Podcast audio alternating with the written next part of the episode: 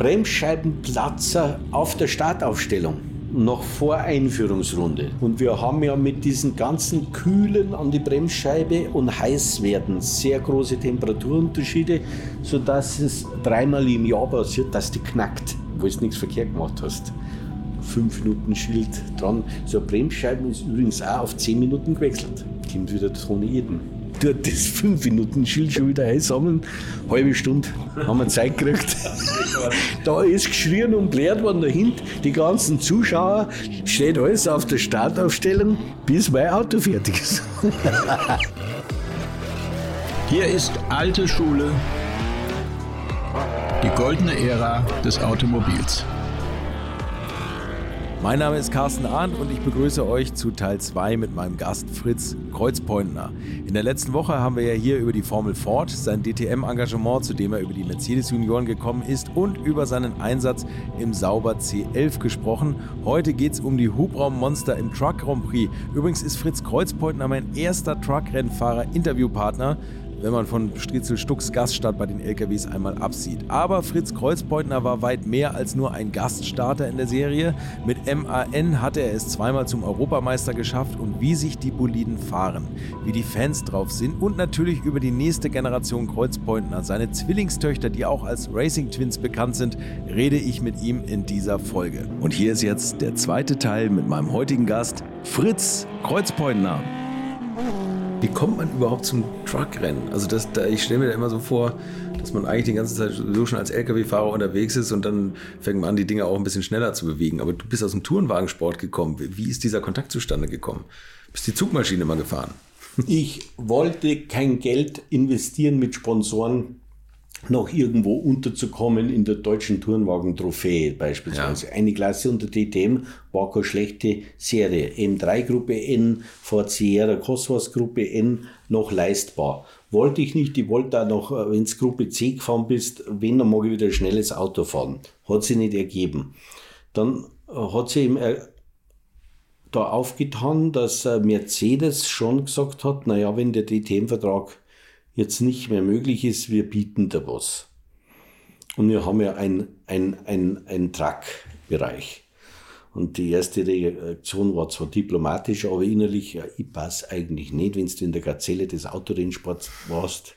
Hast ja beim Tourenwagen schon geschimpft, früher, wenn du vom Formelauto weggekommen bist. ja. Äh, und jetzt musst du in so ein Ungetüm rein. Ja, probier's halt mal in Hockenheim.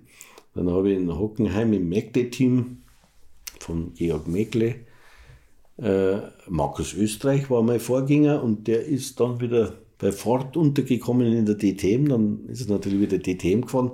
Jetzt ich das Auto auch übernommen. Sagt man auch, das Auto, den Truck übernommen äh, bei Mercedes. Und äh, habe am Anfang auch gedacht, es ist schon Autorennsport und äh, du musst äh, genauso schnell sein wie mit DTM-Auto oder mit einem Formel 3000 Auto äh, äh, auf vier Rädern am Limit. Das hat schon eine Affinität. Aber ich wusste nicht, dass man mit dem Truck am smoothsten fahren musste. Äh, und äh, eigentlich mit den anderen Autos viel mehr Kracho gehen kann. Also ein Truck hat nur mechanischen Grip, keinen Abtrieb, gar nichts. Aber das war ja gut bezahlt im ersten Jahr. Hm. Also nicht wegen dem Zahlen gefahren, aber ich habe endlich, ich, ich, ich habe keine Tankrechnung zahlen müssen. Ich hab, du hast zwar keine Werksautos mehr bekommen wie, wie, früher, aber mit dem Auto hast du fahren können. Und bin auch mit meinem 39er Turbo Porsche gekommen. ich habe nichts zu verlieren gehabt. Ja, da habe ich nicht irgendeine Stilrichtung oder, oder äh, Political Correctness machen müssen. Ich, ich bin dummer, weil ich ein guter Fahrer bin. Ja. Und äh, dann war ich da auch wieder im Regen schneller wie der Rest. Aber es gab eine, eine Nummer eins gesetzt, das war Steve Parrish. Der war schon drei oder viermal Europameister mit dem BP-Renntrack. Mhm. Ein, ein Motorradrennfahrer früher und auch guter. Und äh, da war dann so, dass ich in Spanien geführt habe und dann habe ich Funkspruch gekriegt, ich muss mich zurückfallen lassen. Und da, da ist dann schon einmal der Stolz bei mir auch rausgekommen, ich habe es nicht gemacht. ich habe das Ding gewonnen. Erst deswegen auch Europameister geworden. Und äh, daraufhin wollte ich auch weg. Und nachdem mein Papa dann gesagt hat, jetzt hast du Murmann BMW noch verlängert. Dann hast du ein Jahr Pause gehabt und dann hast du gesagt, du tust bei Körper drei Rennen, Trackrennen fahren, weil er war verletzt mit einem privaten Unfall. Dann bin ich in den Körperteam reingekommen, MAN, als Ersatzfahrer, der dann nach drei Rennen wieder nach Hause fährt, wenn Gerd wieder genesen ist. Gell? Und ich habe dann die äh, zwei Rennen gewonnen mit dem Körpertrack. Dann haben sie bei MAN gesagt, ihr könnt doch den nicht gehen lassen. Dann haben sie den Göransen, auch dreifacher Europameister, kündigt, dass sie dann beim TCH fahren können. Und dann hat der Papa gesagt, jetzt hast du da verlängert, da verlängert, da verlängert. Jetzt ist es eigentlich doch ganz gut, dass gesund zu Ende gegangen ist. Ja, und da war halt dann das mit MAN. Ja, ich fahre nur drei Rennen. Das für den Körper, weil er verletzt ist. Ich probiere es einfach. Ja, ist gut. Und dann bist du im Sommer wieder da. Und dann war halt Nürburgring, wo ich dann beim TCA gefahren bin. Jetzt habe ich das Heimrennen am Nürburgring gewonnen. Ja. Und dann haben die alle gesagt, die haben mal wieder da angerufen, das können sie nicht machen. Wir, wir bauen das alles um ihren Sohn rum, das Auto und die ganze Konstruktion. Ja. Und dann bin ich schon vier, fünf Jahre weitergefahren. Jetzt musst du mal ein bisschen was über die Technik erzählen. Wie ist denn das, wenn man das erste Mal vom, aus dem Tourenwagen, also ich meine, der, der, als Motorradrennfahrer ist ja noch schlimmer, aber wenn man das erste Mal vom Tourenwagen zwei Stockwerke hochklettert und, und mhm. dann in so einem Truck sitzt, wie, wie ist denn das ganze Fahrverhalten? Und ich meine, die Leistung ist ja trotzdem brachial und die Beschleunigung und so. Ne? Ja, also ich war dann doch überrascht, wie wenig es schaukelt. Ich habe ja auch gedacht, das ist irgendwie so ein Führerhaus äh, Rennmaschine, ein bisschen abgespeckt und äh, der Motor steht 450, 900 PS. Damals haben sie 900 PS gehabt in der Anfangszeit, äh, äh, wo ich da gefahren bin und geht halt gut. Äh, und äh, ja, es, war, es hat ein Jahr gedauert, bis ich die Kniffe raus hatte, die letzten fünf Zehntel zu finden. Mhm. Und mir war es dann wurscht, ich wollte ein bisschen Motorsport betreiben. Ich habe hier ein Netz gehabt, muss proaktiv gut werden natürlich, aber ein Netz gehabt, ich brauche es ja nicht mit Gewalt, bin nicht abhängig, mhm. ich muss nicht den kleinen Mann spielen, ich kann auspacken, ich kann meinen Charakter behalten, das habe ich ja gemacht. Und äh, das Fahren ist zwar eine andere Art, aber wenn du gut Truck fährst, bist eher schnell im Tourenwagen, wie wenn du ganz schnell Tourenwagen bist im Truck. Also mit beiden Autos letztlich schwieriger, DT-Meister zu werden wie Truckmeister, sonst wären ja alle ausrangierten Truckfahrer in der DTM und umgekehrt. Aber äh, du brauchst viel mehr Geduld für die letzten fünf Zehntel, weil du es nicht mit Mumm, du, du, musst, du musst reinhören in das Fahrzeug. Und das hat mich dann interessiert, komme ich da überhaupt an die Spitze ran? Mhm. Weil am Anfang bin ich halb Dritter gewesen. Mhm. Und äh, und was auch schön war, ich habe meinen Charakter behalten können. Es hat er dann MAN mit mir gesprochen. Willst du den Gerd Körper überhaupt ersetzen? Wir brauchen dich. Dann habe ich gesagt, ja, eigentlich so ein Scheiß kann wie MAN, original beim Technikchef MAN, ja, nicht beim Vorstand, aber beim Technikchef, so ein Scheiß kann, glaube ich, fahre ich nicht, äh, weil das, äh, ihr fangt sie gerade an, ihr habt so einen Ausfall nach dem anderen, was soll ich mir so ein Scheiß kann? Ja, die haben dann nicht gesagt, da reden wir nicht mehr mit ihnen, wenn sie mit so einem Stil aufwarten. Ja. Also ich habe schon. Wie, wie, lauter, wie lauter bei Ferrari. Ne? Wie lauter im Fiorano, was holst du denn, ihr Deppen? Ja, Habt ihr eine Möglichkeiten? Gell? Genau so, aber schon noch mit einem Pep, wo man andocken kann. Gell? Ich habe mir doch nicht meinen Namen kaputt mit euch, da geht doch nichts. Nein, nein, nein, nein, so ist das nicht, so ist das nicht. Wir erklären dir das, wir verstehen deine Aussage. Schön, dass du so offen bist zu uns. Also nicht wie Enzo Ferrari, was können wir da machen, dass wir den wegbringen, den Lader. und äh, die haben das ernst genommen und es gab einen Mann, der, der hat sofort gesagt, das ist der, der, der Dirk Wülfing. Das war der Vorstand von Nürnberg Motorenwerk. Und da kommen jetzt echt die Tränen. Der Rührung. Heute noch mit ihm in Italien im Urlaub.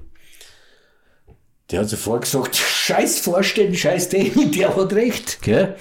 Und jetzt laden wir den einmal ein und jetzt zeigen wir dem, dem Motorenprüfstand, wir zeigen, äh, wo das alles konstruiert wird und das und das. Und ich bin da echt, wo da überall Konstruktion, Forschung, kein Eintritt, ich bin da überall reingeführt worden mhm. und dann bin ich so gerührt. Man hat Vertrauen in mich gehabt, obwohl ich frech war. Mhm. Oder vielleicht, weil ich frech ja, war. Vielleicht deshalb, ja, weil und dann war ich fasziniert. Ja. Ich stehe vor dem Motorenprüfstand 1200 PS, alles gewackelt. Dann haben wir, dann haben wir so umgedreht. Ich gehe jetzt einfach so. Ja, ja.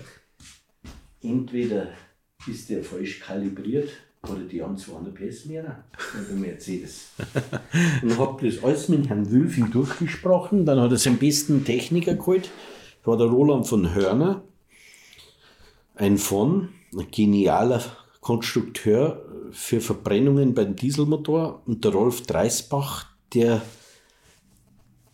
der Erfinder des Common Rail Dieselmotors im LKW-Bereich war, das dann zwei Jahre später gekommen ist als erst bei MAN, nicht bei Mercedes. Haben wir auf Pumpeleitung Düse noch gesetzt.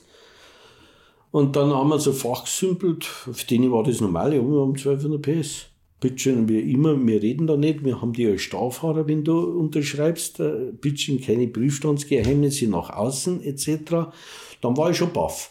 Und dann bin ich in die Konstruktionsabteilung nach München, da ist der Renntrag entworfen worden.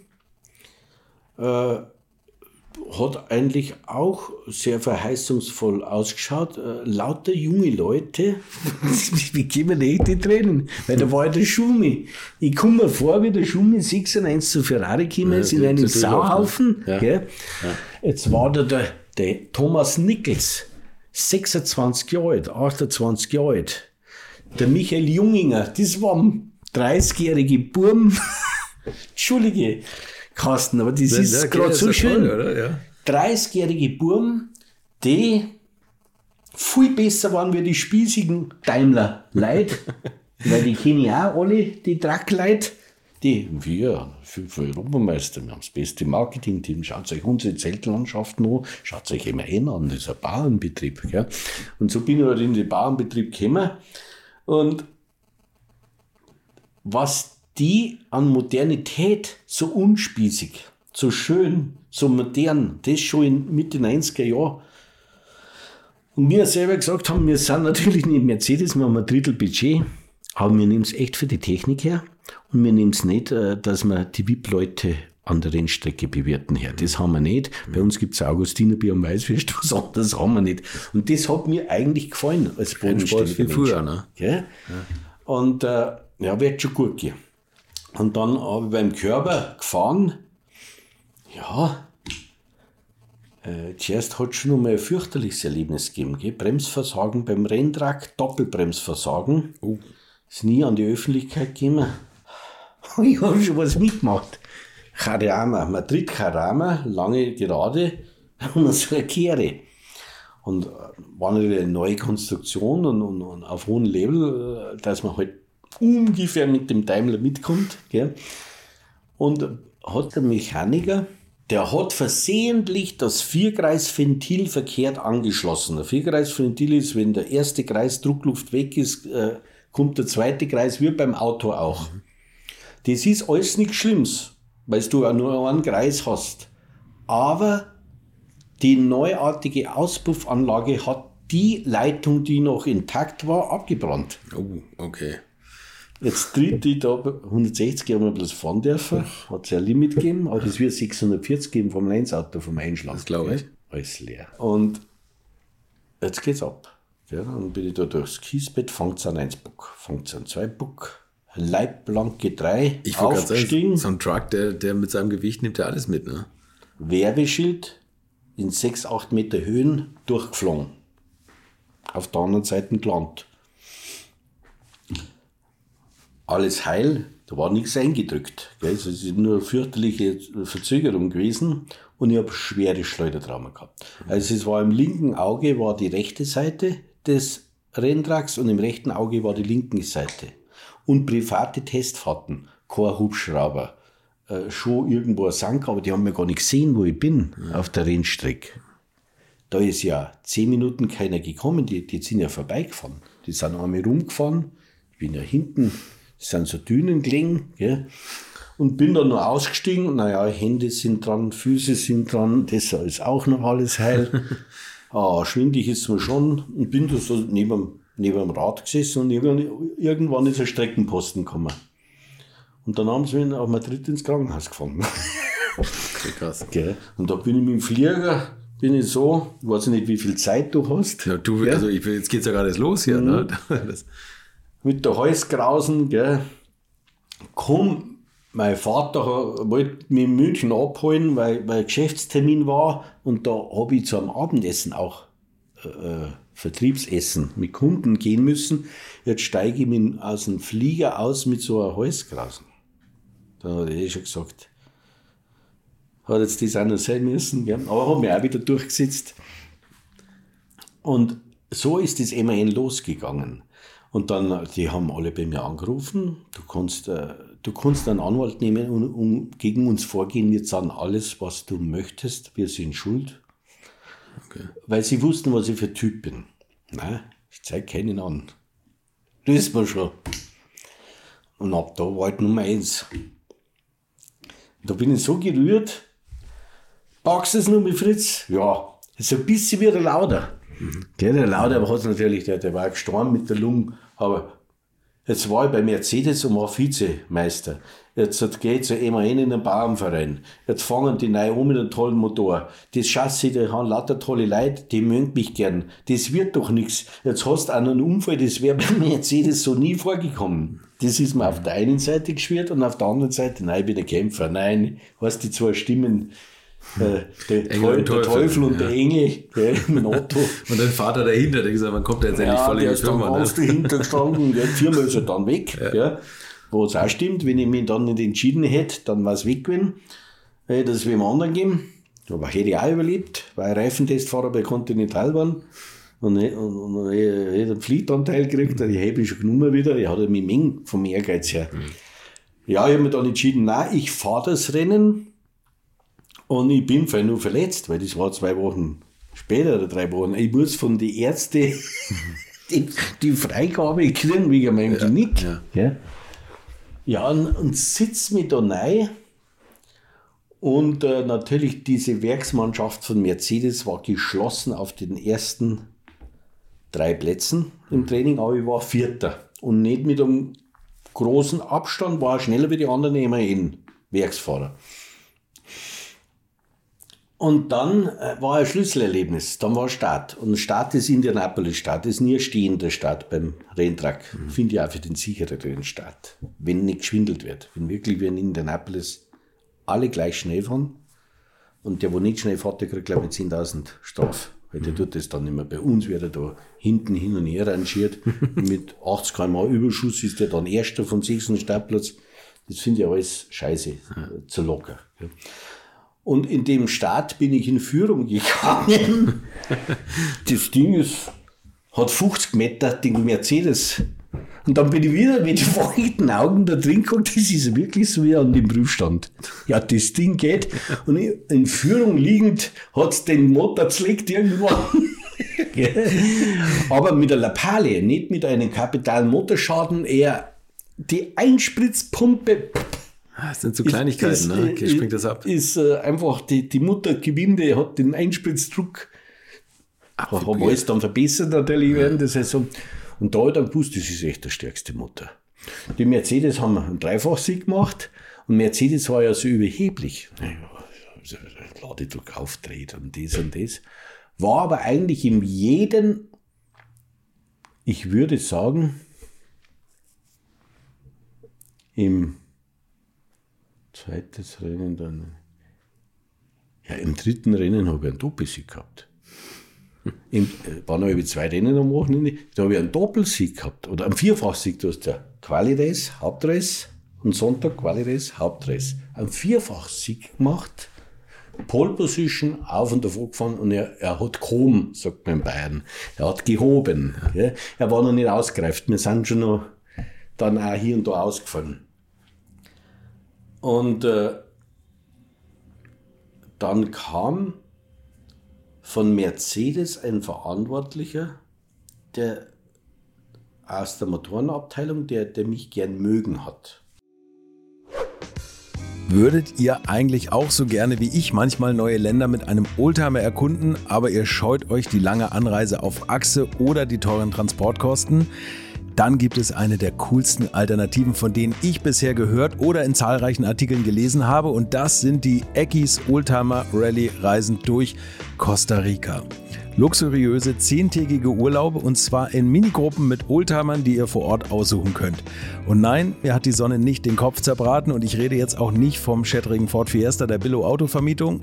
Ihr habt die Wahl zwischen zum Beispiel Mercedes SL, Porsche 911 oder Range Rover Classic. Und das ist sowas von cool, denn es sind immer maximal vier Autos inklusive Servicefahrzeug unterwegs und es geht natürlich nicht um Geschwindigkeit, sondern einfach nur darum, auf entspannte und ganz wunderbare Art und Weise Land und Leute zu erkennen erkunden und es ist ein Urlaub, also gibt es auch Strandtage. Und wer schon mal in Costa Rica war, der weiß, dass es ein sicheres Reiseland ist mit grandioser Flora und Fauna, mit Vulkanen, Regen und Nebelwäldern und irren, irren Stränden. Und mit den Fotos könnt ihr auf Instagram noch die Freunde zu Hause richtig neidisch machen. Ist ja auch nicht ganz unwichtig heutzutage. Schaut es euch auf jeden Fall mal im Netz an. Und als ich das erste Mal auf der Seite war, konnte ich es gar nicht glauben, dass jemand sowas organisiert. Und dann braucht man noch nicht mal den eigenen Klassiker schmutzig zu machen. Und mit Range Range Rover oder R107er SL die Landschaft erkunden. Es könnte schlimmer kommen. Es gibt übrigens verschiedene Routen. Mein Tipp wäre die La Carrera Costa Rica und auf der Route werdet ihr mich früher oder später mitfahren sehen. Das garantiere ich euch. So, jetzt hört ihr hier noch die Webseite und da gibt es eine ganz einfache, nämlich rally-rally.com. Und ganz wichtig, Rally wird hier R-A-L-L-Y geschrieben rally-rally.com. Am besten gleich draufklicken, Seite abspeichern und möglichst schnell buchen, denn es sind kleine Gruppen und Inga und Ingo, die das organisieren, sind wirklich mega nett und Ingo ist auf mich gekommen, weil seine Mitfahrenden immer alte Schule hören. Also Geschmack haben die, die da mitfahren auch und ihr sollt jetzt auch weiter alte Schule hören. Bis bald in Costa Rica. Hm. Dann haben wir einen Fehler gemacht, dass wir dich gehen lassen haben. Jetzt mhm. haben wir den Salat. Mhm. Ja? Ja, jetzt gehe ich auch nicht mehr zurück. Und dann ist eigentlich ein Jahr später ist schon die Dominanz MAN gekommen. Die ist dann vier Jahre hintereinander gewesen. Also die Fehler ausgemerzt ja. und die Stärken beibehalten. Ja. Dann ging es ab. Und dann hat Mercedes nur mehr einen ganz revolutionären Artigo entworfen. Der kam dann vom Chassis nicht sehr nahe, der war vom Chassis besser und vom Motor kam das Pumpeleitung Düse, da waren sie auf 50 PS dran und dann ist das Common Rail nochmal gekommen und dann waren wir wieder 200 PS weg. Und dann haben wir es zerstört psychisch. Das hat zum Rückzug geführt von Mercedes, weil die haben ja in alle Prospekte drin gehabt, der neue Artigo, jetzt 1360 PS, 1000 Kilowatt, ein Megawatt das sind die Fahrer, das und das und das. Das hat es ja bei MAN nie gegeben. Da hat es nie Prospekte gegeben, was wir da jetzt entwickelt haben, etc. Aber wir haben 1550 PS gehabt im Winter auf dem Prüfstand und haben schon Traktionskontrolle gehabt. Dieses moderne System Common Rail, Traktionskontrolle war ja verboten. Aber das moderne, du hast es mit der Elektronik einspielen können, den Treibwert vom Reifen, hast auch schon mit dem, mit dem, mit dem Mapping fünf Stufen gehabt und der hat es gelernt, was ist trocken, was ist feucht, was ist nass, was ist sehr nass und hat somit die Einspritzdrücke quasi wie eine Traktionskontrolle, ohne dass er den Wheelspin messen darf. Das ah, okay, ist ja so eine, ja. ganz modern. So programmierte Kontrolle eigentlich, ja. Mhm, mhm. Und äh, so sind wir nur mehr Haus. Da haben wir nur, nur überlegen. Da waren drei immerhin dann. Ja. Von alle, alle Werksfahrer sind, sind erst geworden. Ja. Somit war die Tragzeit auch eine super schöne Zeit. Mega. Du musst vielleicht nochmal was über die Daten sagen für, für Fans, die den Motorsport zwar lieben, aber vielleicht das Truck Racing nicht ganz so vor Augen haben, weil das ist ja schon speziell auch für Publikum, glaube ich, ganz anders als, als DTM. Ne? Also eine, eine ganz andere Zielgruppe. Was, was sind das für Motoren? Die Motoren äh, basieren äh, von der Serie, waren damals äh, Sechszylinder und 12 Liter Hubraum.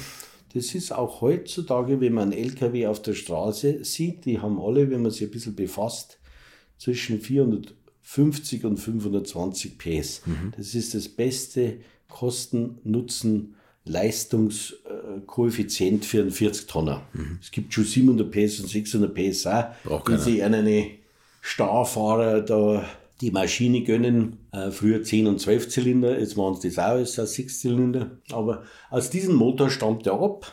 Der hatte in der, würde ich sagen, Mitte der 90er Jahre hat es so ein Motor 400 PS in der Serie mhm. und 900 PS bis 1000 PS im Rennen.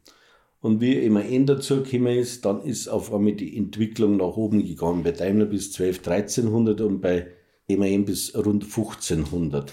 Und 6000 Newtonmeter Drehmoment. 6000 Newtonmeter. Aber hinten Zwillingsreifen, ne? Zwillingsreifen, aber die haben schon guten Grip. Ja. Waren schon auch andere Reifen. Äh, kommen wir zu den Reifen. Die Reifen mussten noch Profilreifen sein, kannst du aber vergleichen mit so einem Sportcup-Reifen. So Intermediate, der so ein bisschen in der Nässe noch geht äh, und äh, warm wird und klebrig wird und auch nicht lange hält. Äh, Reifen, ja, eigentlich, ja. Der Hinterreifen hat das Wochenende überstanden, weil es Zwillingsreifen sind. Vorne hast jeden Tag ein bis zwei Sätze gebraucht. Vorne. Aber weil die, weil die stark untersteuern, die Autos? Stark ist unter Steuern und nur ein Reifen. Er Na, macht klar. sehr viel über die Vorderachse oder hinter Diff, das auch schiebt, aber du machst viel dann mit dem Fahrstil wett. Gewicht vom Serien-LKW 8 bis 8,5 Tonnen, von denen 4,5 bis 5 Tonnen. Also ist abgespeckt. Schwerpunkt sicherlich ein Meter tiefer wie der, wie der echte LKW äh, und eigentlich nur eine GFK-Hütte drüber. Der Motor ist, äh, ist ein reines Mittelmotorauto, der Motor ist nach hinten versetzt. Eigentlich ist es ein DTM-Auto der damaligen Zeit gewesen, äh, mit einem Gewicht statt einer Tonne halt 5 Tonnen.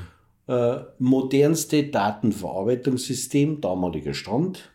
Mit äh, Ferrari hat das modernste von Magneti Marelli mit 126 oder 256 Kanäle gehabt und wir haben eins mit die Hälfte so viele Kanäle gehabt. Also du hast auch damals schon jede Dämpfer, Federbewegung alles auslesen können, du hast deine Teamkollegen alles übereinander legen können, das jetzt vor 25 Jahren, ja, 20 Jahren, äh, war höchst moderner Werksport, äh, hat ein Fünfganggetriebe, ein automatisches Getriebe, also mit Wandler, weil die Kraft, äh, es gab kein Seriengetriebe, die diese äh, Kräfte 6000 Newton. aushalten, äh, aber natürlich ähnlich wie diese modernen, also es war schon Wippenschaltung, also ein automatisiertes Getriebe, das ein Automatikgetriebe ist, aber direkt die Gänge einlegt, die du haben willst und auch automatisch programmieren kannst. Es war ein Fahrzeug mit Regenmapping und verschiedenen Mappings, äh, mit Qualifying Mapping, also alles wie modernen Tourenwagen. Und wir hatten auch schon Experimente, dass man den tiefen Rahmen, der Rahmen des LKWs war ja fast am Boden, gell, wegen dem Schwerpunkt und nicht da oben, äh, den man mit Wasser befüllen kann, mit Gewichten befüllen kann, den äh, Wagen untergewichtig zu machen und dann da, wo man es auf der Rennstrecke braucht, Gewichte platziert, also Werksport. Wie eine ITC damals eigentlich, Wie mit verschiebbaren Gewichten. Ja. Äh, was sensationell war, Motorwechsel in 18 Minuten und ein Motor hat eine Tonne, hat der Motor, das Getriebe hat äh, 400, 500 Kilo. 18 Minuten, den kompletten Motor 18 durchwechseln. Minuten äh, war das schnellste. In der Regel, wenn wir es normal schnell gemacht haben, 45 Minuten. Es waren lauter Schnellverschlüsse, zick, zick, zick, zick, zick, zick. Es war der Kran mit allen Bedingungen. Wir haben also wirklich zwischen Rennen 1 und Rennen 2 also wenn wir jetzt ein Langstreckenrennen gehabt hätten, dann hätten wir einen Motorwechsel machen können und waren wir fünf Plätze weiter hinten gewesen oder so. Ja. Das war wirklich top gemacht bei MAN, wesentlich besser wie bei Mercedes. Die haben das dann kopiert und haben ja mehr finanzielle Möglichkeiten gehabt, aber wir waren ja noch beim Auto. Was fehlt noch? Aerodynamik wie ein Einfamilienhaus, braucht man nicht bei 160 km/h. Wir haben ihn aber offen fahren lassen, bei 260 war dann Ruhe, aber er ging 260. 260 km/h Ja. wird das gehen. Bist du das mal gefahren? Bin ich gefahren. Längere äh, Übersetzung rein. Gut, Das muss ja fast Angst machen, oder? Wie, wie, wie fährt sich so ein Truck bei dem Tempo? Und dann haben die ja immer Es geht schnell. Daten 0 bis 160 in 7,0 Sekunden. Das war richtig schnell. Also ein Ferrari 488 mit 670 PS geht in, in, in 9 oder 8 Sekunden, 8,5 Sekunden auf 200. Also es geht auf alle Fälle wie ein 600 PS Auto oder 550 PS GT-Wagen. jetzt- ja. Haben wir auch jedes Duell gewonnen. Gegen ein DTM-Auto, Beschleunigungsduell, gegen Abt haben wir gefahren. Also er ging wirklich beschleunigungsmäßig sehr gut. Und jetzt kann sich, glaube ich, der Zuschauer ein bisschen was vorstellen, was ist Rennradfahren. Bremsleistung 4000 PS. Deswegen auch mit Wasser gekühlt. Eben, das erinnert man immer, diese Gischt aus dem Rathaus oder aus, dem, aus der Felge, wenn du bremst. Ne? Da wird immer Wasser drauf gesprüht. Und auch die Radiatoren, die, also die, die Ladeluftkühler wurden besprüht. Also top modern, das war Wirklich über abgefahren. 20 Jahre. Ja, also un unfassbar. Naja gut, da muss man auch sagen, ähnlich wie im anderen Motorsport ist das jetzt schwächer geworden. Also die Leistung gibt es heute nicht mehr bei den Trucks. Ne? Nein, es ist, ist halt jetzt eine, eine Kundenliga geworden. Mhm. Ich komme im Werk nur so einen Motor, die sind nicht mehr so heiß gemacht, haben jetzt 1200 PS, jetzt hätten wir ja schon 2000, wenn man weiterentwickelt hätte als die 12 Liter. Ja, ja, will man gar nicht wissen. Ne? Was, Ja, hat der, was hat der verbraucht, so ein Auto? Kann man das sagen? Unter Vollleistung? Rund 120 Liter auf 100 Diesel auf 100 Kilometer. Diesel, ja. Das Äh, ist ganz normal eigentlich. Also wenn ich, mein Renn-Porsche hat ja 700, 800 PS, ja, klar. Da. brauche ich 65 Liter. Und was haben die gedreht? Äh, Die haben bis 3000 gedreht, aber eigentlich hat man bei 2.5, 2.7 geschalten, weil so ein LKW-Motor hat zwischen 1700 und 2.2 die volle Drehmomentladung und dann hat er nur bis 2.7 halt so eine Endleistung. So, und da muss man immer sagen, ist das ja ein riesen Publikumsmagnet. Zum Beispiel am Nürburgring, weiß ich, da gab es Formel 1, Oldtimer Grand Prix, was immer ein Publikumsmagnet ist, und Truck Grand Prix. Das waren so die großen Veranstaltungen am Nürburgring. Und wie du auch schon gesagt hast, vor 200.000 Zuschauern. Im, aber, tatsächlich, das sind wirklich auch Lkw-Fahrer, ne? so die, die auch beruflich, die, die himmeln euch dann an. Und das ist eine ganz urige, tolle Szene eigentlich. Ne? Ja, das hier war völlig, völlig anders. Publikum. Da musste ich erst zurechtkommen und kam aber dann auch, ich komme immer gut zurecht. Ja, klar. Du kannst mich in die Wüste setzen, dann, dann ist Kamel mein Freund. Ich liebe Menschen und Tiere. Also Tragpublikum, das sind wirklich die Typen, die mit Cowboy-Hut, Genau, Mundharmonika, Lederstiefeln und äh, einfach, ja, die kommen am Montag angereist am Nürburgring und haben ihr Plätzchen seit 30 Jahren. In irgendeiner Bucht und es kommen wirklich da bei uns damals 180 bis 230.000 Zuschauer am Wochenende.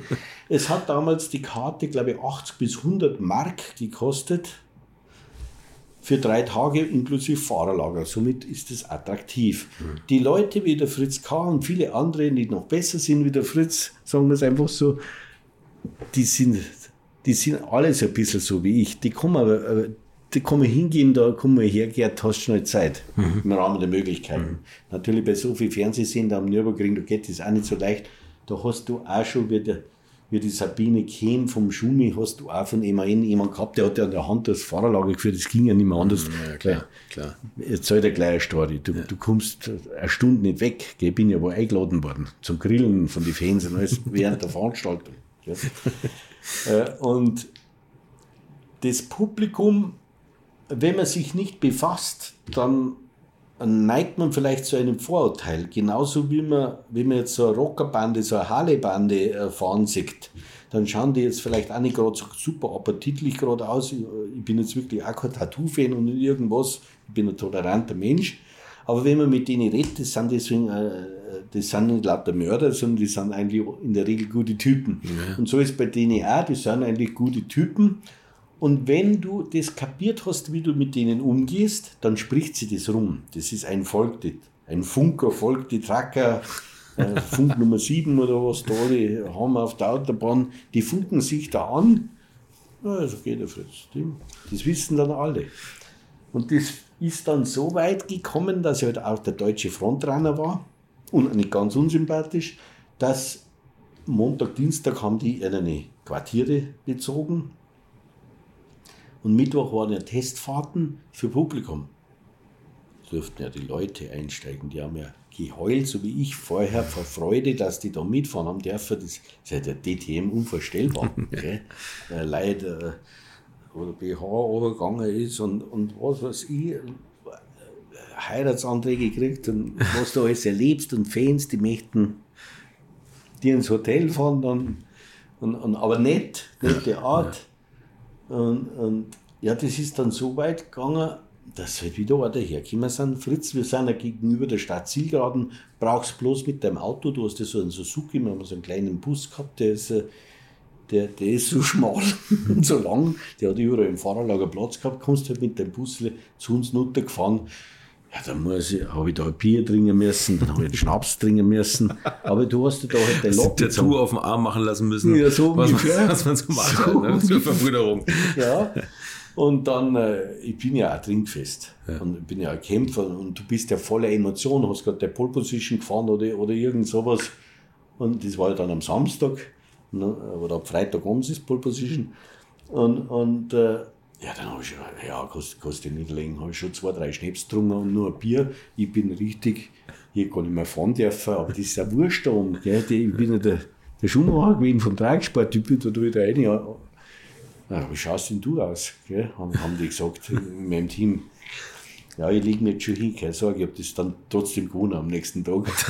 Aber, und das spricht sie rum. Da reden die, und das war halt dann wirklich so, dass das ein Aufschrei war, wenn ich in Kurven gefahren bin. Das ganze hat geschrien. Und wenn ich dann gewonnen habe, dann habe ich halt so Pirouetten gedreht und bin ausgestiegen und habe mich verneigt vom Publikum. Das ist ja wie in einem Stadion, wenn Schalke gegen Dortmund spielt oder, irgendein so, so, so ein Städteduell, wo Kurve 1 zur Kurve 2 ein Wettbegeisterungsschrei ist. So war das am Nürburgring. Das hat Formel 1 nicht, das Nein. hat die TM nicht. Nein, das, ist, das meine ich eben. Das Publikum ist so leidenschaftlich, das haben sie nur echte Fans. Wie, wie wird gefahren im Truck Grand Prix? Wird der härter gefahren äh, auf Kontakt oder ist das eher. Zunächst früher ja, mhm. aber es ist strenger wie damals DTM, wenn ich ehrlich bin. Also, Tony Eden, das war der Jean-Marie Balestre, der, der Tracker 4, FIA-Kommission. Okay. Ein Engländer, damals schon 55. Ich habe mich übrigens vor zwei Jahren am Red Bull Ring getroffen, er ist auch noch dabei. Äh, jetzt wird er 70, 75 sein. Oder war er damals 50. Eine tolle Autorität, wenn ich so sagen darf. Der ist nach dem Rennen dahergekommen. Ich mache es jetzt einfach so mit dir, tut er nicht weh. Frank! Oder auf den Reifen von dem Gerd Körber Auto, wo ich so neidatscht bin. Shut up. Oder mein Clear. Cancelled for this weekend, no result. Dann ist es natürlich losgegangen. Immer in Verantwortlichen, ja. rumverhandelt ja. und Ding. Der hat mir so die Schneide abgekauft, der Tony Eden, äh, dass, äh, dass ja, da war ich zweiter Sieger. Ich war immer der Depp, ich konnte machen, äh, war, da hatte ich noch nicht die Loppe, war so ja. im ersten Jahr noch. Gell? Und dann war er auf einmal so ein Frontrunner, so ein konstanter. Äh, wir kommen gleich zu den zu die Crashes dann, äh, oder zur Härte, dass ich eben, wie ich hier gewinnen möchte, sympathisch gewinnen. Ich habe keinen rausgeschoben, ich habe keinen Schumi war auch wegen ein Tricksler, mhm. Monte Carlo da quer hinstellen, dass Alonso nicht mehr fahren kann. Mhm. Also solche Dinge nie gemacht. Mhm. Immer vorbildlich gewesen. Zwei Jahre hat das gedauert. Dann ist der Spießer Brunier wieder weg. Fritz. Thank you. Come, I show you something. Dann hat er mich in sein Wohnmobil, obwohl ich F, F, FIA-Verantwortlichen vorgestellt. Wir gingen essen.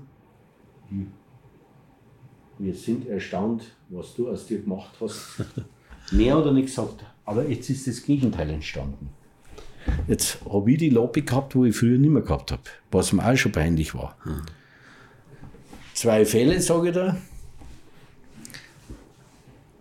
Frühstart in Madrid Carama bei Rot weggefahren im, halt, halt gespult. Ah, jetzt wird schon grün und dann doch eine Sekunde später erst grün. Schwarze Flagge mit meiner Startnummer. Von Runde 10 bis Runde 15. Ich immer weitergefahren, ins Ziel reingefahren. Ich fahre den Sieg heim. Dann Rennunterbrechung von war Qualifikationsrennen zum Hauptrennen, war ungefähr eineinhalb Stunden. Ist ja bloß äh, die wichtigsten Sachen äh, auftanken und solche Geschichten. Rennunterbrechung, äh, Einspruch von Mercedes, von alle Fahrer bis auf die MAN-Fahrer. Das muss nicht sein. Das hat jeder gesehen, dass das bei Rot war. Das ist ja heute halt jetzt passiert, dem Fritz. Ja. und wenn er den Sieg nicht hat, ist er trotzdem Europameister, weil er ja 150 Punkte Vorsprung gehabt. Ja. Und auf meiner Lieblingsstrecke Karaman, da habe ich immer gewonnen, bei jedem Auftritt. Da war die Serie kaputt gegangen, darum habe ich durchgefahren. Mein Te Teamchef Thomas Jans aus äh, Burgdorf bei Hannover, gute, äh, gute Schnauze, brauchst du für so eine Sachen.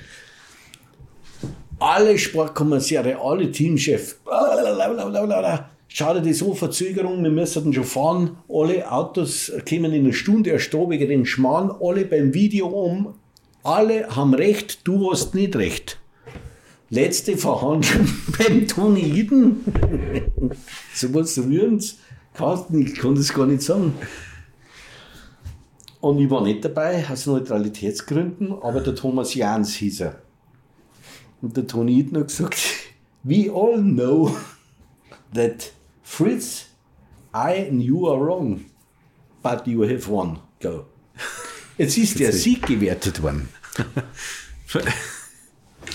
Und das hat er mir dann zurückgegeben, für das, dass ich wurde mich damals so vom eigenen deutschen Publikum wie einen Verbrecher behandelt hat. Mhm. So schlimm war es ja auch nicht. Zwei Jahre nichts gesagt habe, sondern wie man es früher gemacht hat, ich habe meinen Mund gehalten und, und habe es gemacht. Ich habe alles zurückgelegt. Und dann war noch eine zweite Geschichte, muss ich da erzählen. Ja, klar. Äh, Bremsscheibenplatzer auf der Startaufstellung. Also fahrt zum Startplatz noch vor Einführungsrunde, dann wäre es ja nicht mehr gegangen. Und wir haben ja mit diesen ganzen Kühlen an die Bremsscheibe und Heißwerden mhm. sehr große Temperaturunterschiede, sodass es dreimal im Jahr passiert, dass, dass die knackt. Obwohl du nichts verkehrt gemacht hast. Mhm.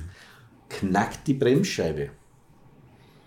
5 Minuten Schild dran. So eine Bremsscheibe ist übrigens auch auf 10 Minuten gewechselt. Echt? Das, das geht ruckzuck. Das ist alles schnell zugänglich, hat so keinen Zentralverschluss, das dauert dann schneller und dann. Äh, und kommt wieder Toni Eden.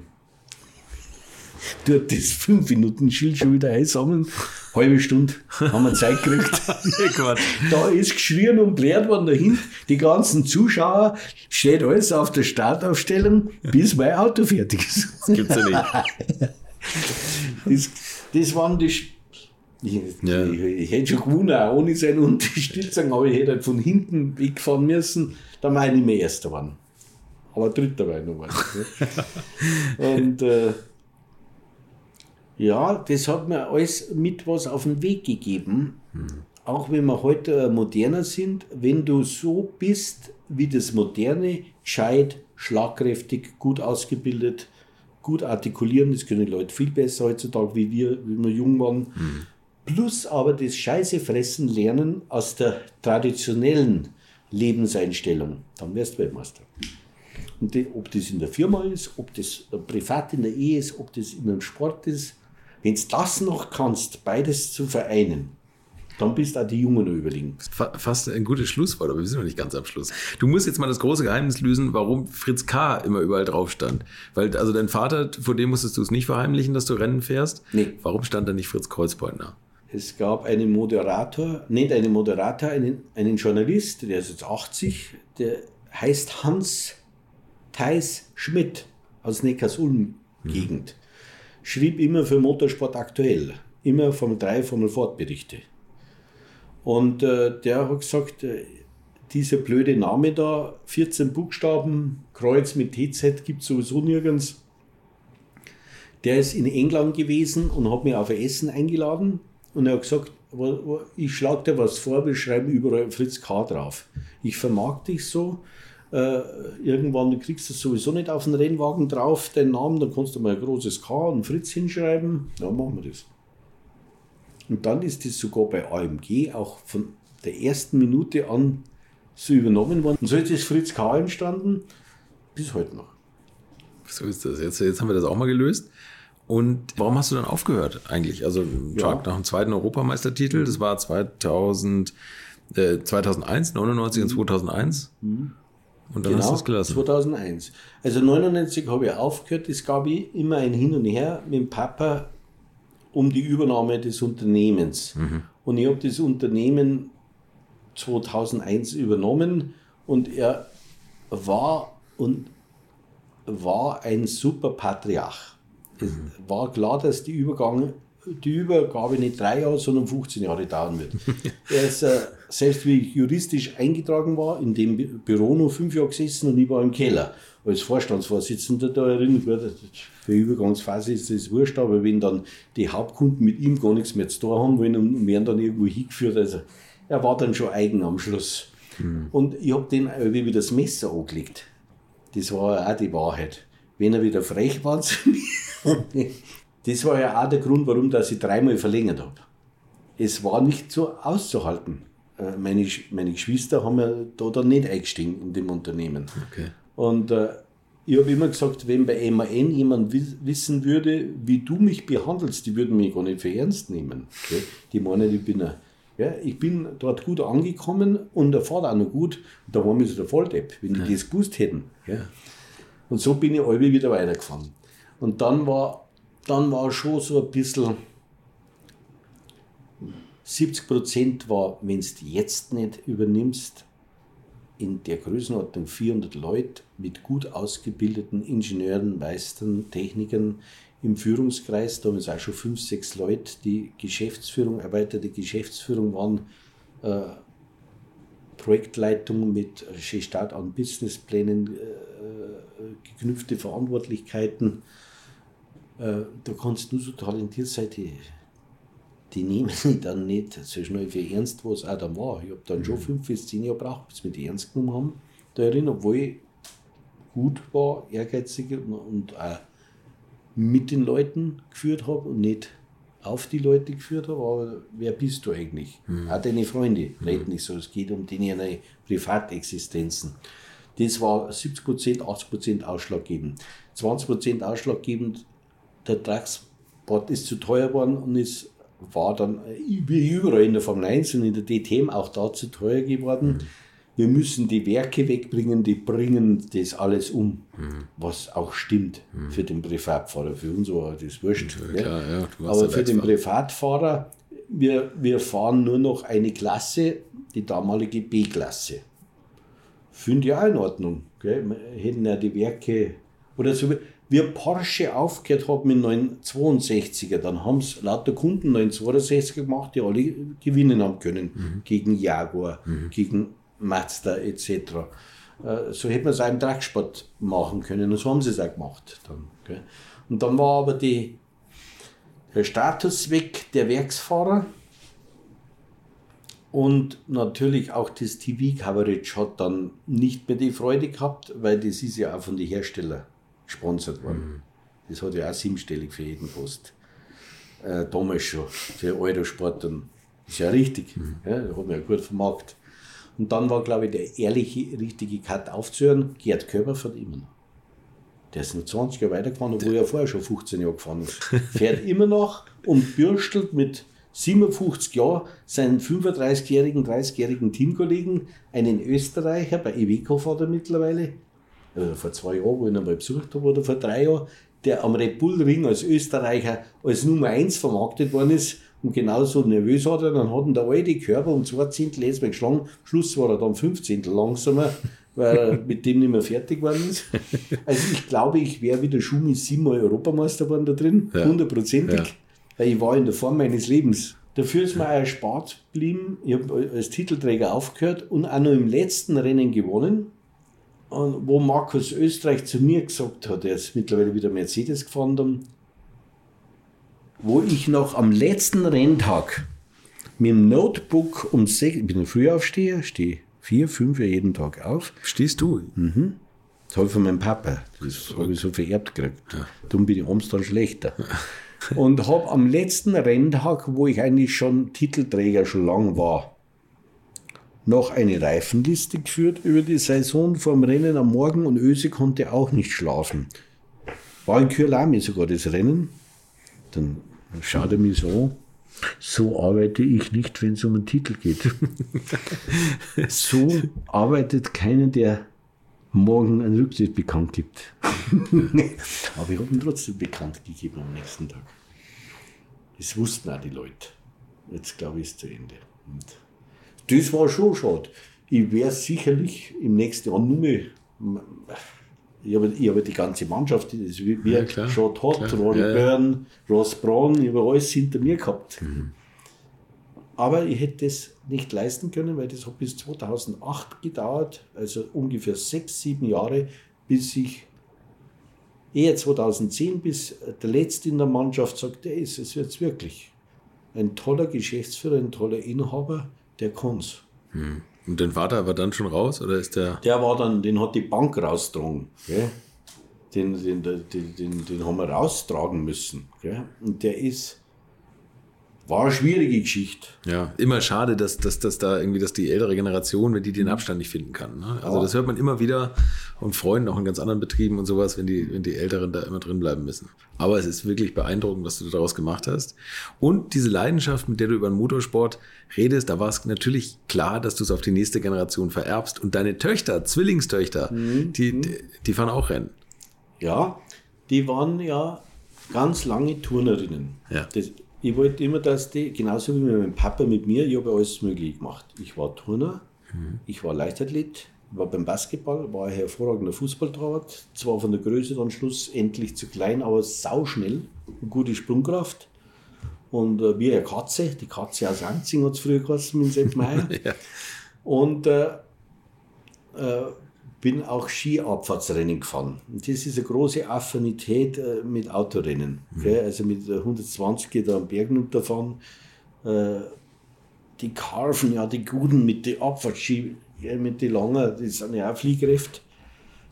Und so haben die Töchter auch sportlich erzogen worden und waren dann wirklich in Augsburg, Friedberg, das ist ein ganz bekannter, nicht ganz Bundesliga, aber zweite Bundesliga Turnverein, der das sogenannte Leistungsturnen hat, sieben Tage in der Woche trainieren. Kann man einen Tag äh, frei nehmen, aber sechs Tage muss trainieren. Und äh, die haben Turnen gemacht. Und die eine ist dann vom Turnen gewechselt, die Jacqueline. Die eine heißt Alesia, kommt ja von dem Namen Jacques Villeneuve und Alesi, Jean Alesi. Ernsthaft sind die so genannt, benannt worden danach? Ach, ja, waren cool. meine Idole. Ja. Gilles Villeneuve war für mich, so wie der Ferrari gefahren ist, mit diesem Einsatz. Immer quer, ne? Gell? äh, äh, und er war auch der wirkliche Liebkind vom Enzo Ferrari. Der hat nicht geschimpft über das Auto. Der hat gesagt, ich bin in dem Team und mir macht es da Spaß, wir könnten besser sein. Zack, zack, zack. Und dann ist er tödlich verunglückt. Äh, und, und der Bub heißt der Schill. Da habe ich noch einen dritten, der heißt Jill. Und der, die Jacqueline ist dann, ja, ich gehe in die Sportakrobatik. Sportakrobatik ist mehr Show, nicht ganz so viel Leistungsdruck. So Figurenübungen, einer muss dann da oben stehen und einen Salto runter machen und wird wieder aufgefangen. Solche Dinge, das hat mir gefallen, dass sie ein Bewegungstalent sind. Und so sind die, ja, dann haben sie mir, ich habe dann Pause eingelegt und 2010 habe ich begonnen mit einem 911 996 GT2 Straßen-Porsche. Kein schlechtes Auto, damals 480 PS. Ja, schon richtig was Gutes, ne? Äh, Jetzt haben sie 700 GT2 Ja, ja, RS, aber das war schon äh, eine richtige Nummer. Da hast du eigentlich mit jedem Ferrari mitfahren können, mit jedem Lambo mitfahren können. Das ist ein effizienter Porsche. Und da habe ich dann von meiner neuen Frau, der Alexandra, und der Bruder ist Oldtimer, Sammler und Herrichter, ein Kfz-Sachverständiger und Ingenieur und auch ein bisschen ein Hobby-Rennfahrer mit neueren Auto, nie profimäßig.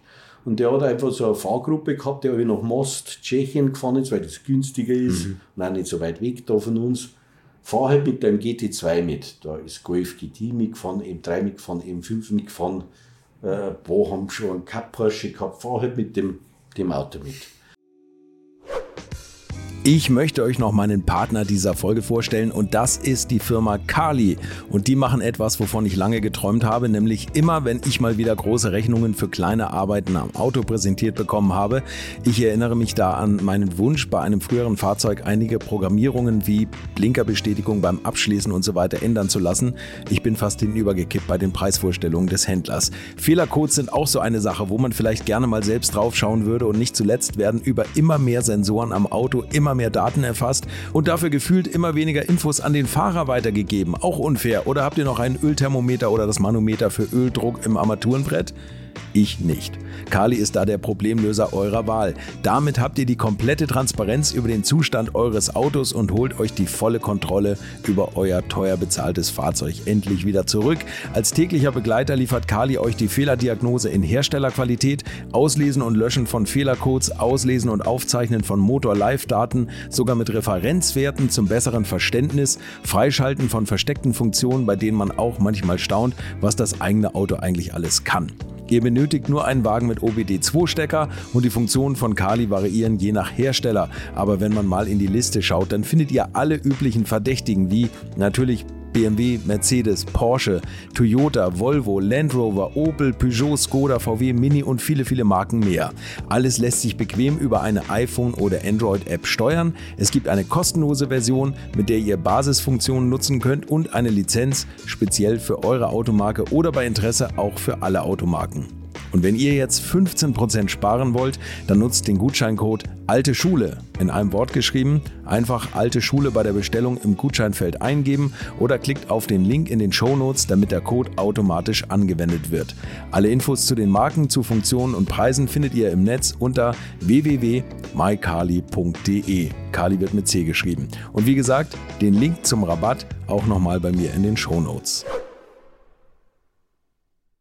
bin mit dem Auto mitgefahren und so ist es bei mir wieder losgegangen. Jetzt muss ich alles sagen, dass das mit Jacqueline Alesia zum Erzählen äh. ist. Äh, und da sind natürlich im Rahmen der Besuchsrechte, die ich habe mit den Kindern, sind die natürlich noch Most mitgefahren. Am Wochenende zum Autorennen. Ja, ja. Und äh, ja, die haben dann so ein Quad gehabt und haben sie mir anfangen können, wie das halt so ist. Ja, und haben das auch gefallen, wie wir das gemacht haben. Und dann ist ja das immer weitergegangen. Mir war der 996 GT2 dann etwas zu schwer und zu schlecht gegenüber einem Cup Porsche oder gegenüber einem Cup R oder gegenüber einem GT3 Auto. Mhm. Während vom Motor, vom Schmierler, das hat immer passt. Da waren wir immer gut dabei. Da, ja. da ist Power drin. Ja. Ne? Der BOP darf bloß 550 PS haben, wir haben 650, 750, 850.000 PS. ja. Dieses Mapping können wir steuern, 1000 fahren wir nicht, weil es alles zlickt. Ja.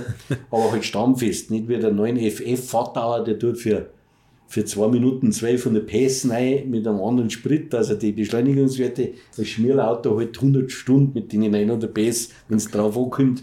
Ja, aber wir fahren halt mit 700 zueinander. Aber ist auch dann schneller wie die GT3. Und so haben wir dann ein gebrauchtes RSR-Chassis bekommen. Der RSR ist ja auch ein Billionenauto und kriegst auch nicht so leicht. Hm. Äh, quasi von der GTE-Meisterschaft. Und aus dem RSR-Auto haben wir dann den Antrieb neu gemacht vom Schmierler. Und dann bin ich mal P9 gefahren, die P9 Challenge. Mhm. Du ist übrigens auch Pagani Zonda mit, ein reines GT1-Auto, der ist einfach 300 Kilo leichter wie mein Ding und hat ja auch mit dem 6-Liter-Motor 57 PS, ja. aber nicht so gut gefahren. Da, da habe ich schon hart da mit dem, also habe ich nicht jedes Mal mitgefahren, habe aber die Serie gewonnen. Und dann sind die Mädels, waren schon 18, haben sie einen Führerschein gehabt, haben sie es schon mal besucht, dann haben sie das aber angeschaut. Ich habe da nicht viel gesprochen.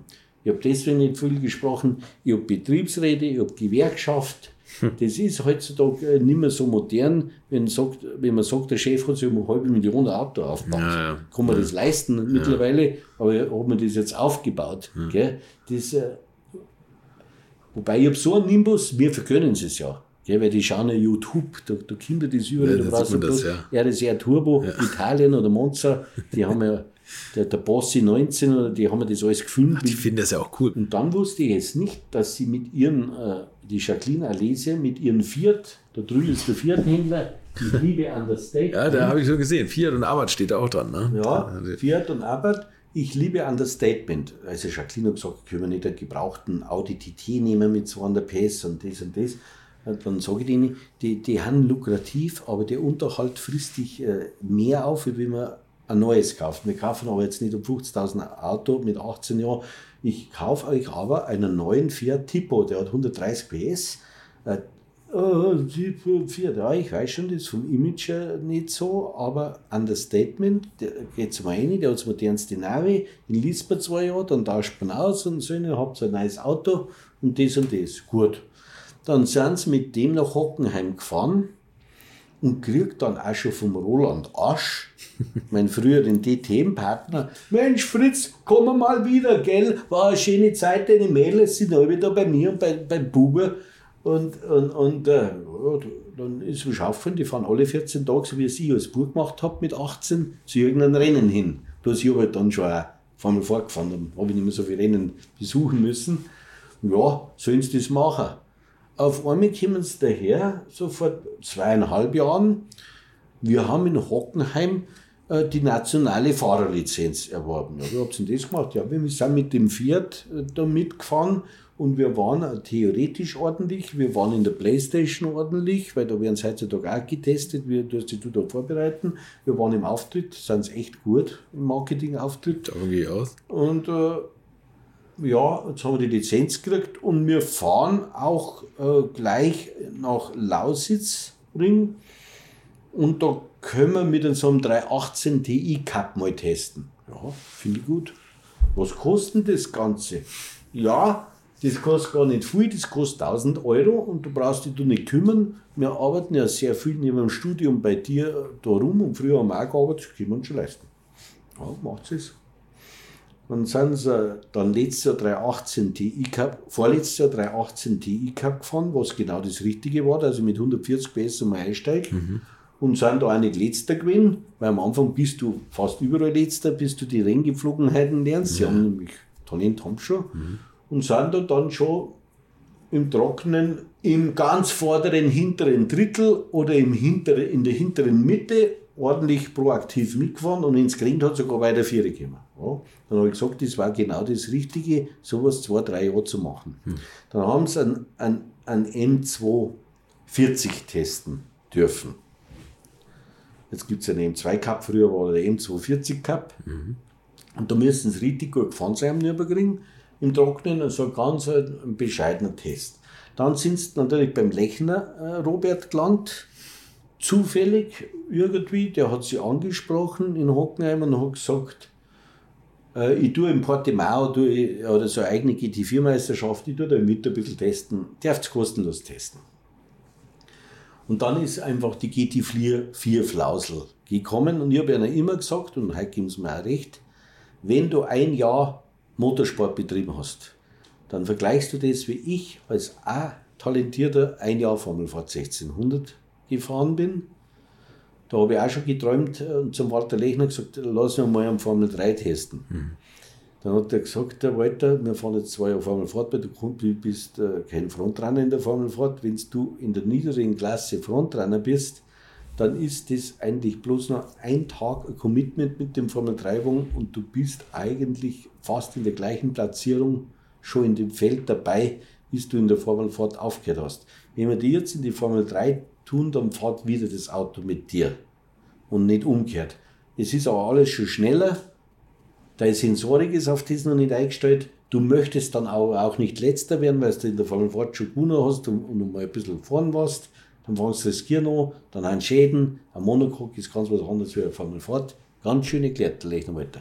Mhm. Genauso habe ich das, habe es nicht geglaubt, aber ich habe es gemacht. Mhm. Ja. Und äh, die haben mir es jetzt auch nicht geglaubt und was halt auch gut war, sie haben ja, glaube ich, ich würde sagen 200.000 Euro von irgendeinem Gönner, Ravinol, BMW, gekriegt für die GT4 Meisterschaft. Okay. Okay. Dann habe ich auch gesagt, ähm, nehmt es mit. Aber ich sage euch das, was passieren könnte und auch wird, mag euch nicht demotivieren, genauso wie es jetzt vorher erklärt hat. Der Ehrgeiz wird dann sagen, ich will nicht letzter werden. Jetzt muss ich riskieren und dann hat es halt einen Einschlag nach dem anderen gegeben. Gell? Und dann habe ja ihr auch schon mal ran müssen mit 30.000, mhm. weil das auch nicht mehr zum Reparieren war. Und mir gehen die Verträge und Anwälte, das mag ich nicht, ich mag Ruhe. Mhm. Habe mich, hab mich mit MES getroffen, mit dem Teamchef, den, den habe ich ja von früher Kind. Ja. Gell? Dann haben wir das ganz human gemacht. Stimmt, Papa, du hast genau recht gehabt. Ja. und der M4 hat 440 PS und äh, es ist halt einfach mal die zweite Bundesliga hinter der GT Master. Ich sagen, schon keine Leistung. Nein, nein, genau, genau. Also eine Mischung zwischen 318 und irgendwas anderes. Dann ist jetzt die Idee gekommen, okay, Papa, wir machen es so. Wir haben in der in der RCN hat das bei mir früher geheißen, jetzt heißt es vielleicht auch noch RCN, das ist unterhalb der VLN, jetzt heißt es anders NLS, oder? Mhm. Langstreckenmeisterschaft. Genau, ja, ja. Der Vedo Langstreckenpokal am Nürburgring halt. Genau. Alle Rennen, die dann mit 24-Stunden-Rennen einen Höhepunkt haben. Und da gibt es eine Unterserie R10 Gleichmäßigkeitsfahren. Mhm. Da mieten wir uns bei einem 330er BMW-Team ein. Das finde ich gut. Ein 330 ist eine sogenannte V-Klasse, Serienklasse, da kostet der Einsatz 3000 Euro am Wochenende und nicht 30.000 wie im mhm. GT4. Mhm. Ja. 3000 Euro, kriegt zwar kein Sponsorgeld, Nachteil, aber das könnt ihr euch ja da arbeiten und wenn, da zahle ich auch was dazu. Das ist ein vernünftiger Motorsport. Sind sie auch ordentlich gefahren und haben sie diese, diese Nordschleifenlizenz dann halt auch geholt, haben sie im Regen fahren müssen äh, und äh, war eigentlich geplant, dann mit einem Scirocco oder mit, äh, auch mit einem 330er einem VLN-Lauf in der Klasse V2 Turbo, heißt das, zu fahren. Ja, und wir haben aber hier einen Ehrenkodex. Platz 1 ist Studium fertig machen, Bachelor.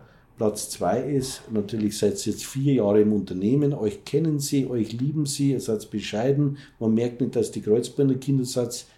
Ja, und wenn, wenn das ordentlich ist, dann, dann helfe ich euch schon ein bisschen. Und sie wissen auch, Werksfahrerinnen werden wir jetzt nicht mehr.